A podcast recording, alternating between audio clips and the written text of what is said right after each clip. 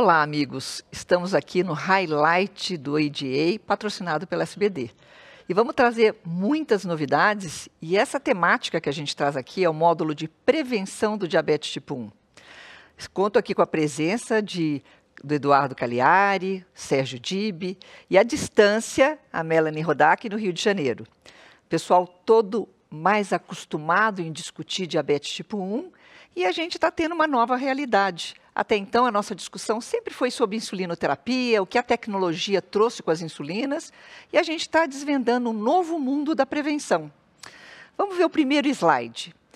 A gente cada vez mais está discutindo que o diabetes tipo 1 começa mais atrás do que o momento do diagnóstico.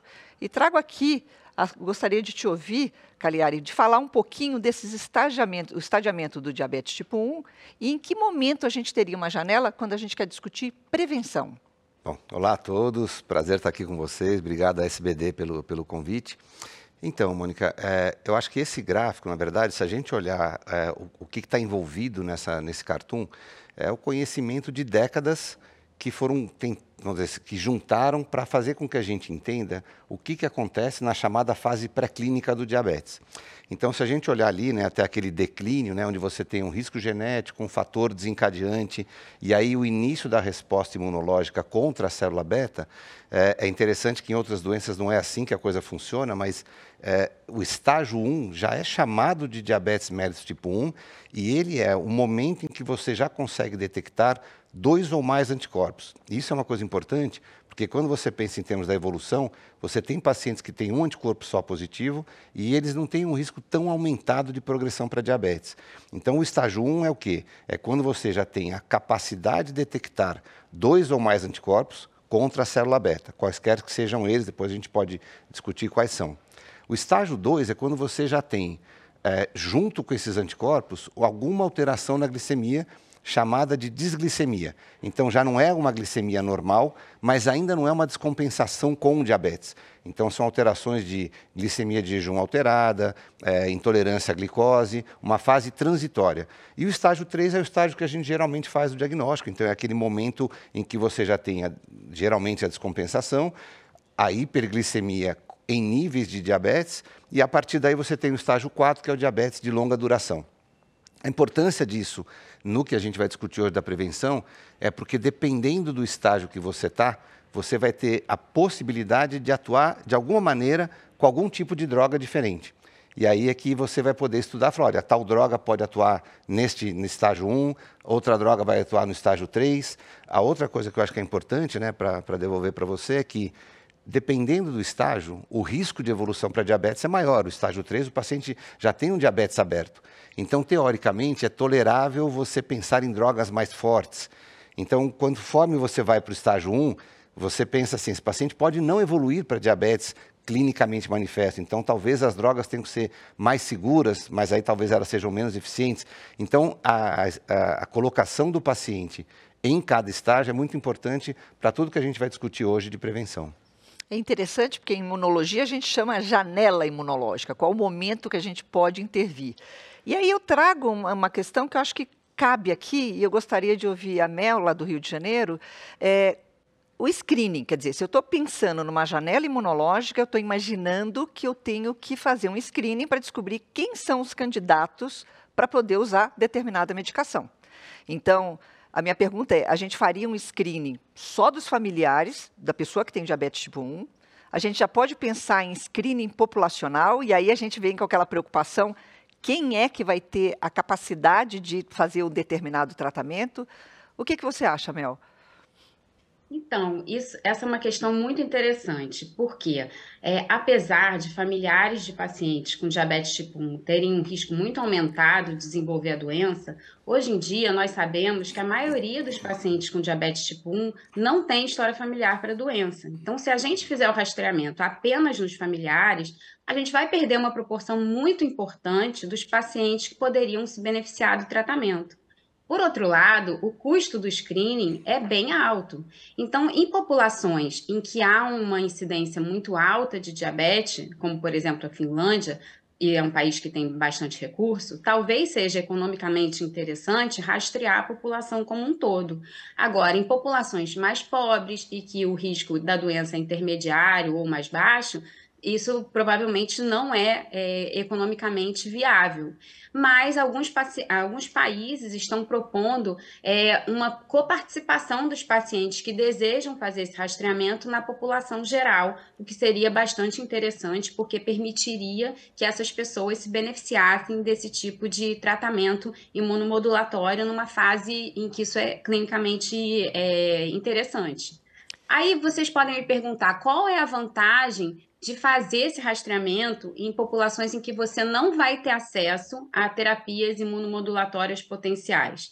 Bom, é, tem se discutido muito desde a ADA do ano passado que uma vantagem seria você diagnosticar esses pacientes no momento em que você vai prevenir cetoacidose, em que você não vai ter uma descompensação tão grande da, da glicemia. E a gente sabe que a cetoacidose tem é, uma morbidade, tem até uma, uma chance de levar à morte, e também que a cetoacidose repetida pode levar a uma descompensação mais rápida do peptídeo C e até aumentar o risco de problemas a longo prazo. Se fala até de piora da cognição com cetoacidoses repetidas atualmente, né? Então seria importante também diagnosticar para prevenir a cetoacidose. É, e eu acho que antes da gente abordar especificamente uma medicação, uma droga imunoterápica, a, a Melanie colocou bem claramente a vantagem de preservar peptídeo C. Eu gostaria de ouvir de você, Sérgio, qual a vantagem da gente ter esse enfoque uh, para preservar a função da célula beta, manter essa função residual? É, então, bom dia e obrigado pelo convite, pela SBD, a Mônica, o Márcio. E, na realidade, quer dizer, a preservação do peptídeo C realmente já está claro que os pacientes com, que conseguem preservar o peptídeo C têm menor chance de ter complicações, principalmente as microangiopáticas, menos hipoglicemia e mais estabilidade. Então, na realidade, um dos objetivos, realmente, tanto usando a tecnologia para um tratamento é, intensivo desde o início ou imunomoduladores, o objetivo eu acho que é a preservação do peptídeo C. Além do que, estudos recentes, realmente mesmo da Mônica, mostrando que esse peptídeo C, ele pode ser preservado por até muito tempo, até pacientes com mais de três anos de diagnóstico, nós vimos, por exemplo, com, com ensaios ultrassensíveis, que até 60% desses pacientes podem ter essa resposta. Então, eu acho que a preservação do peptídeo C é um objetivo, tanto da tecnologia como da imunomodulação, e isso faz diferença para o paciente com diabetes tipo 1. E falando um pouco agora sobre as drogas que são possíveis em cada momento utilizar, eu gostaria que você falasse um pouquinho o que, que o ADA trouxe para a gente, eh, Cagliari, das possíveis drogas em cada momento eh, do estadiamento do diabetes. É, acho que assim, existem muitas drogas em pesquisa, né? Então, o, nos Estados Unidos, né, e, e, eles na verdade estão abrangendo um pouquinho, né, o que é o TrialNet deles, né, que a maioria dos centros que tratam de diabetes também são centros de pesquisa, é, aonde eles fazem testes com essas drogas novas.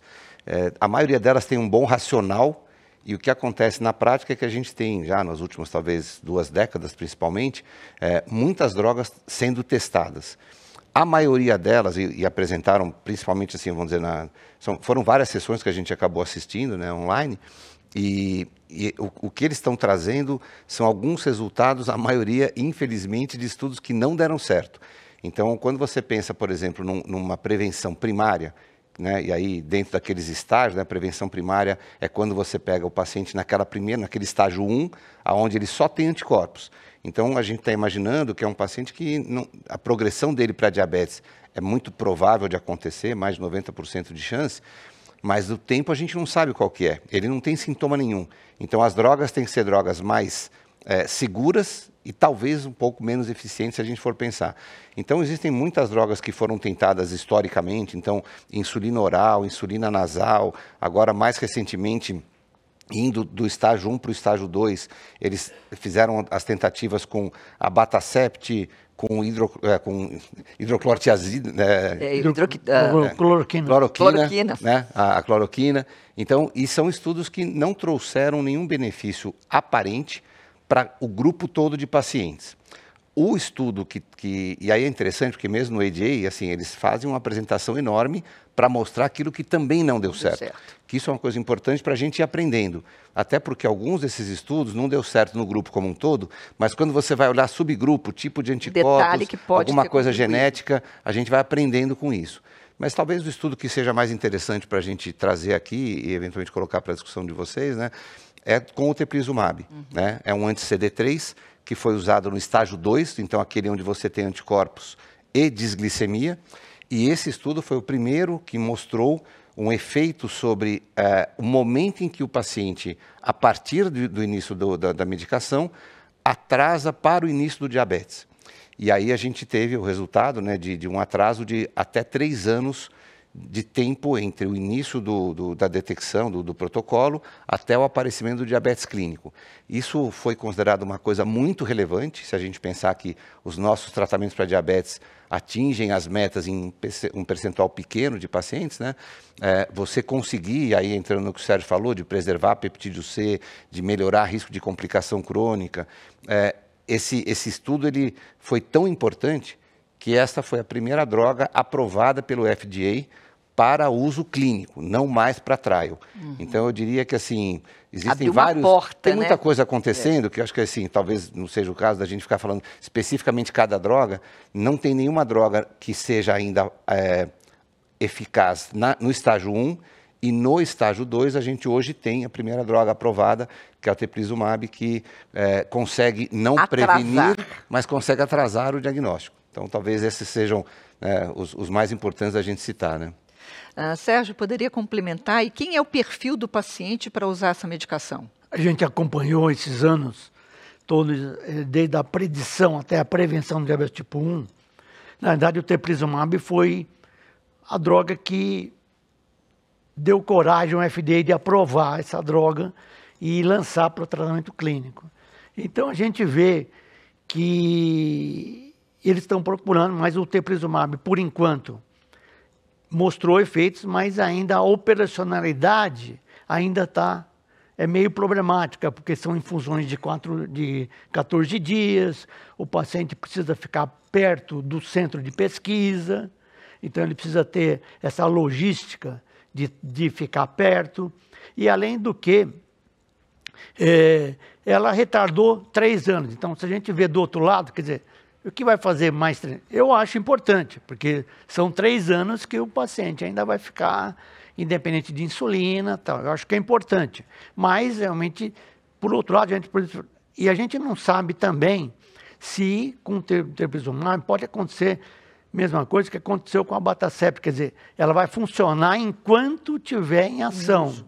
Em uso. Depois, realmente, não, não sei se o indivíduo vai voltar a ter essa queda de peptídeo C. E com relação à operacionalização, estão trabalhando já para passar o teplizumab por via subcutânea. Hum. Então, isso foi comentado realmente para melhorar essa operacionalidade e não precisar ficar essa infusão de 14 dias. Mas, eu, como o Eduardo comentou, eu acho que é um passo e é, no sentido realmente de que nós vamos ter alguma coisa a mais realmente para o diabetes tipo 1, que eles chamam agora, né, estão chamando lá agora de novo normal. Novo normal. Quer dizer, o novo normal né, é pensar na imunoterapia. É pensar na imunoterapia, não só na substituição. E a gente tem uma ideia de custo de uma terapia dessa atualmente? Então, esse é um outro fator limitante, que ainda o custo é muito alto, está em torno lá nos Estados Unidos, em torno de, de 150 mil dólares. E como apresentaram lá, quer dizer, um dos casos que apresentaram, quer dizer, desde que o paciente se propôs a usar até o serviço de saúde liberar lá, demorou mais ou menos um ano. Porque realmente os serviços de saúde lá não estão muito certos dos guidelines para usar. Eles querem, então, inclusive, a Sociedade de Pediatria lá, junto com a Sociedade de Diabetes, vai lançar esses, guidelines que vai ser o, como se diz, o ponto em que o, o convênio vai, vai saber se vai pagar ou não para aquele paciente. É. E aí eu vou trazer alguma coisa que na nossa área a gente gosta bastante, que é tecnologia. E se a gente avançou tanto na te tecnologia, uh, Melanie, o que, que, você acha? gente, será que a gente deve continuar nessa caminhada da imunomodulação, da imunoterapia, ou a gente deve ir mais fundo na tecnologia, na ajuda ou tratamento ao nosso paciente? Essa pergunta é muito interessante, né? Porque eu acho que em tecnologia a gente está mais avançado do que em imunomodulação. Mas, é, se a gente parar para pensar, a tecnologia também tem falhas, a gente coloca uma carga no paciente que é alta, porque tem os alarmes, é, ele tem que ficar atento a uma série de coisas, ele ficar totalmente dependente da tecnologia é um certo problema. Fora que com a tecnologia a gente não consegue inibir totalmente o risco de hipoglicemia, ainda assim há uma certa hiperglicemia que pode levar ao risco de complicações da doença. Então, não podemos ser totalmente dependentes da tecnologia. Acho que um é aliado do outro. Nós temos espaço para as duas coisas e acho que tem que ser, tem que ser continua, é, continuada a perseguição de uma imunomodulação efetiva. E acho que isso passa muito por combinações de tratamento, né? E acho que a tecnologia pode vir como uma ferramenta adicional, mas não podemos nos acomodar e pensar que ela vai ser a resposta de tudo, né? É, a tecnologia está avançando também, cada vez mais estão surgindo bombas mais inteligentes e há uma busca de uma de um sistema de infusão em que não é preciso nem informar carboidrato, alimentação, isso já está em pesquisa, em andamento e está bem avançado, com excelentes resultados. Mas mesmo esses sistemas não trazem perfeição do controle glicêmico e trazem uma demanda do paciente estar atento a catéter, infusão, troca, software, e a gente quer que ele fique livre desse tipo de problema. A gente, é, todos nós aqui, eu acho que nesse, nessa mesa, a gente persegue é, que um dia a gente observe que os pacientes vão ter cura da doença, né? Prevenção e, e cura do diabetes, né?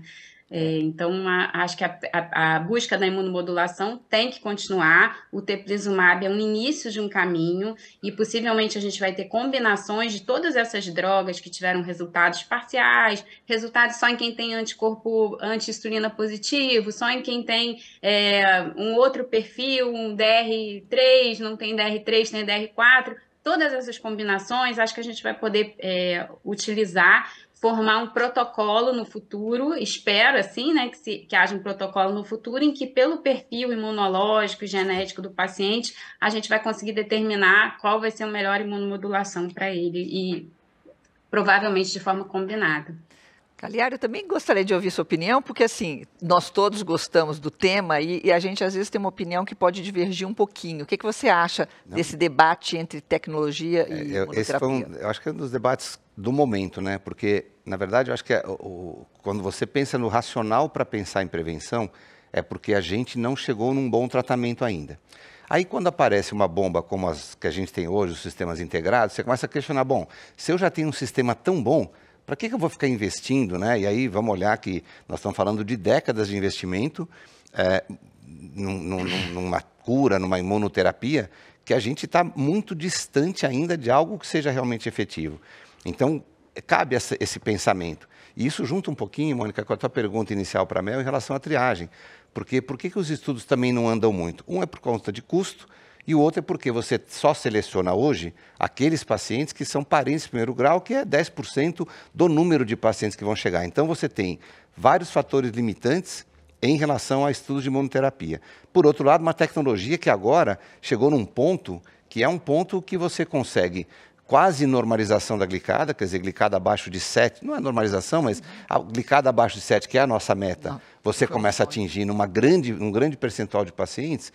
Mas aí entra, e teve uma discussão muito interessante entre a Antoinette Morin e o Michael Heller, lá na, trazendo um pouco do ADA né, para vocês, é, em que os pontos são muito interessantes no sentido de que, quando você fala, olha, a tecnologia está tão boa, para de gastar dinheiro com imunoterapia. Porque, agora, a tecnologia está boa quando você vê os números, mas o paciente convive com a tecnologia, ele tem uma bomba, ele tem problema de catéter, ele tem alergia de pele. Então, você tem uma série de questões, o alarme que a Mel citou. E, por outro lado, né, quem defendeu a, a, a, imunoterapia falou: olha, é, no momento em que você chegar num ponto em que você atingiu uma cura, a tecnologia não será necessária. Então, eu não acho que hoje a discussão é um ou outro. Eu concordo, e aí a minha visão é bem parecida com o que a Mel colocou, que é vamos buscando a imunoterapia. Enquanto isso, vamos tratar muito bem o nosso paciente, porque na hora que essa imunoterapia conseguir resolver alguma coisa do diabetes, a gente tá, vai ter um paciente que está sem complicações crônicas, sem alterações, né, não, não teve um burden tão grande do diabetes por conta desses é, novos, é, novos esquemas terapêuticos com bomba. Então, eu acho que a gente vai acabar seguindo num esquema que é vamos buscando algo para cura, mas enquanto isso, investir na tecnologia. Talvez a tecnologia não tenha chegado ainda no seu ápice, seguramente não chegou, então dá para a gente esperar que tenha coisas novas nos próximos anos. Quer dizer, antes desse pâncreas artificial, Sérgio, o que, que você acha que vai caminhar esses, esses protocolos?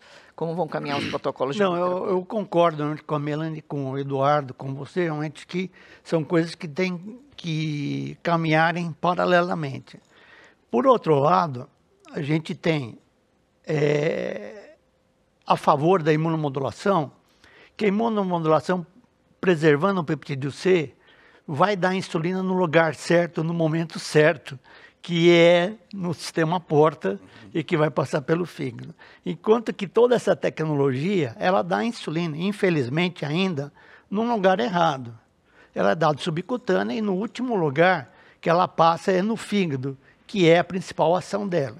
E eu também não sei se com toda essa tecnologia, uma coisa que discuto muito com a Mônica, se a gente deixa o paciente hiperinsulinêmico, entre aspas. Uhum. E essa hiperinsulinemia, a semelhança que a gente vê no diabetes tipo 2, tem os seus efeitos. Então, eu acho que, paralelamente, logicamente, nós vamos ver. E eu acho que a tecnologia também vai evoluir até o momento de não dar tanta insulina como dá atualmente dos sistemas de controle, controle mais fino, vai dar menos insulina do que a gente dá atualmente. E a outro ponto que vem é da segurança. A insulina é um medicamento seguro, tem mais de 100 anos, e nós somos seguros em dar insulina. Os imunomoduladores, a peninha que fica é ainda, o que vai ser no futuro? Quer dizer, vamos aumentar a chance de ter neoplasias, linfomas, então, esse é um ponto em que sempre pega quando a gente propõe um imunomodulador para os pais, ou, entender?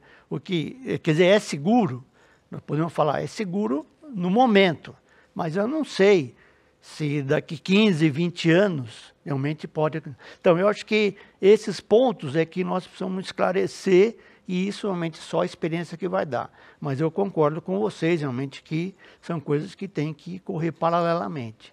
E a verdade, né, Sérgio, é que a gente hoje, desculpa, é, é que a gente hoje não tem uma opção de imunoterapia. Então você não pode falar é um ou outro, porque na verdade. É uma droga só aprovada. Né? Exato, né? E essa droga não está não tá curando o diabetes, não está prevenindo no sentido de do diabetes não aparecer.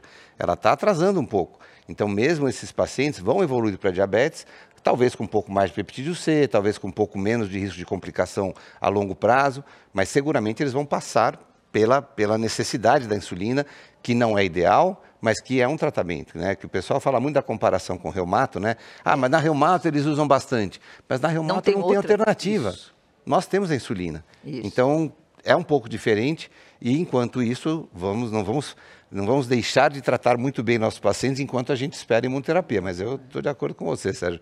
É o, é, o, é, o, é, o, é o que a gente gostaria que chegasse, né? E a gente enfrenta um problema, nós que fazemos endocrinopediatria vivenciamos isso, que é a busca da família quando soube disso, porque afinal de contas foi uma droga aprovada pelo FDA. Portanto, teve um resultado comprovado e quando a gente fala que a gente está adiando o diagnóstico, já tem um impacto absurdo se eu tivesse um filho que abriu o diagnóstico agora de diabetes. E se tivesse aqui no Brasil um paciente que procurasse fazer esse tipo de tratamento, isso seria possível, Sérgio? Usar o teplizumab no Brasil? Não, o teplizumab nós podemos usar, realmente, eu não sei, realmente, se tivesse um paciente que arcaria com esse custo, realmente, gente, e tivesse dentro do protocolo, a gente poderia usar, e ainda, mas aqui, como não é aprovado na Anvisa, seria ainda off-label. Uhum. A gente poderia referir ele para os protocolos americanos, realmente ir lá. Sendo que indo para lá, ele vai ter que esse problema de logística, ficar pelo menos um mês lá, realmente, para adquirir a droga. Né? E, Bel, o que, que você acha desses protocolos, a busca dessas pessoas que vão para fora, né, uh, em busca de novos tratamentos? Ah, eu ouvi falar do golizumab. A pessoa quer ir para fora e fazer esse tipo de tratamento. Entendo perfeitamente, porque é, quem é pai de uma, um, um paciente de risco para diabetes tipo 1 a gente sabe como isso é difícil, né? A gente lida com esses pacientes na, na prática e é difícil saber que é, é provável e é quase certo que seu filho vá ter diabetes, tem uma droga que atrasa esse tratamento. Então, eu entendo perfeitamente, é, como mãe principalmente. Mas é complicado é, ter essa logística de ir para fora. O que a gente tem que, de alguma forma, é viabilizar que esse tratamento chegue ao Brasil. É, isso é importante que a gente comece esse caminho, primeiro, de baratear essa droga, porque essa droga está no preço inviável, inclusive na realidade dos Estados Unidos, eles estão tendo dificuldade com isso, e é, trazer isso num custo viável para o Brasil, para os brasileiros também poderem usar, e pessoas do mundo inteiro também poderem usar.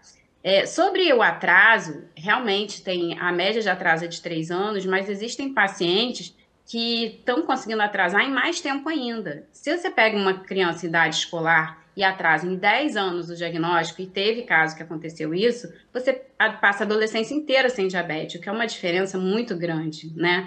Então, é, acho que a, a empresa está sendo razoável de falar de forma muito realista na prevenção, que é, é na no atraso, que é o que acontece na maioria dos casos, mas pode ser que com outros tratamentos no futuro isso vai levar a resultados ainda mais animadores é importante a gente permitir o acesso da, aqui, né, do, do, dos brasileiros, que, isso, que esse tipo de tratamento, não só o teplizumab, outros tratamentos, cheguem ao Brasil quando forem aprovados pelo FDA, que possam ter estudos clínicos aqui que a gente possa submeter para a Anvisa, aprovação também, num custo razoável.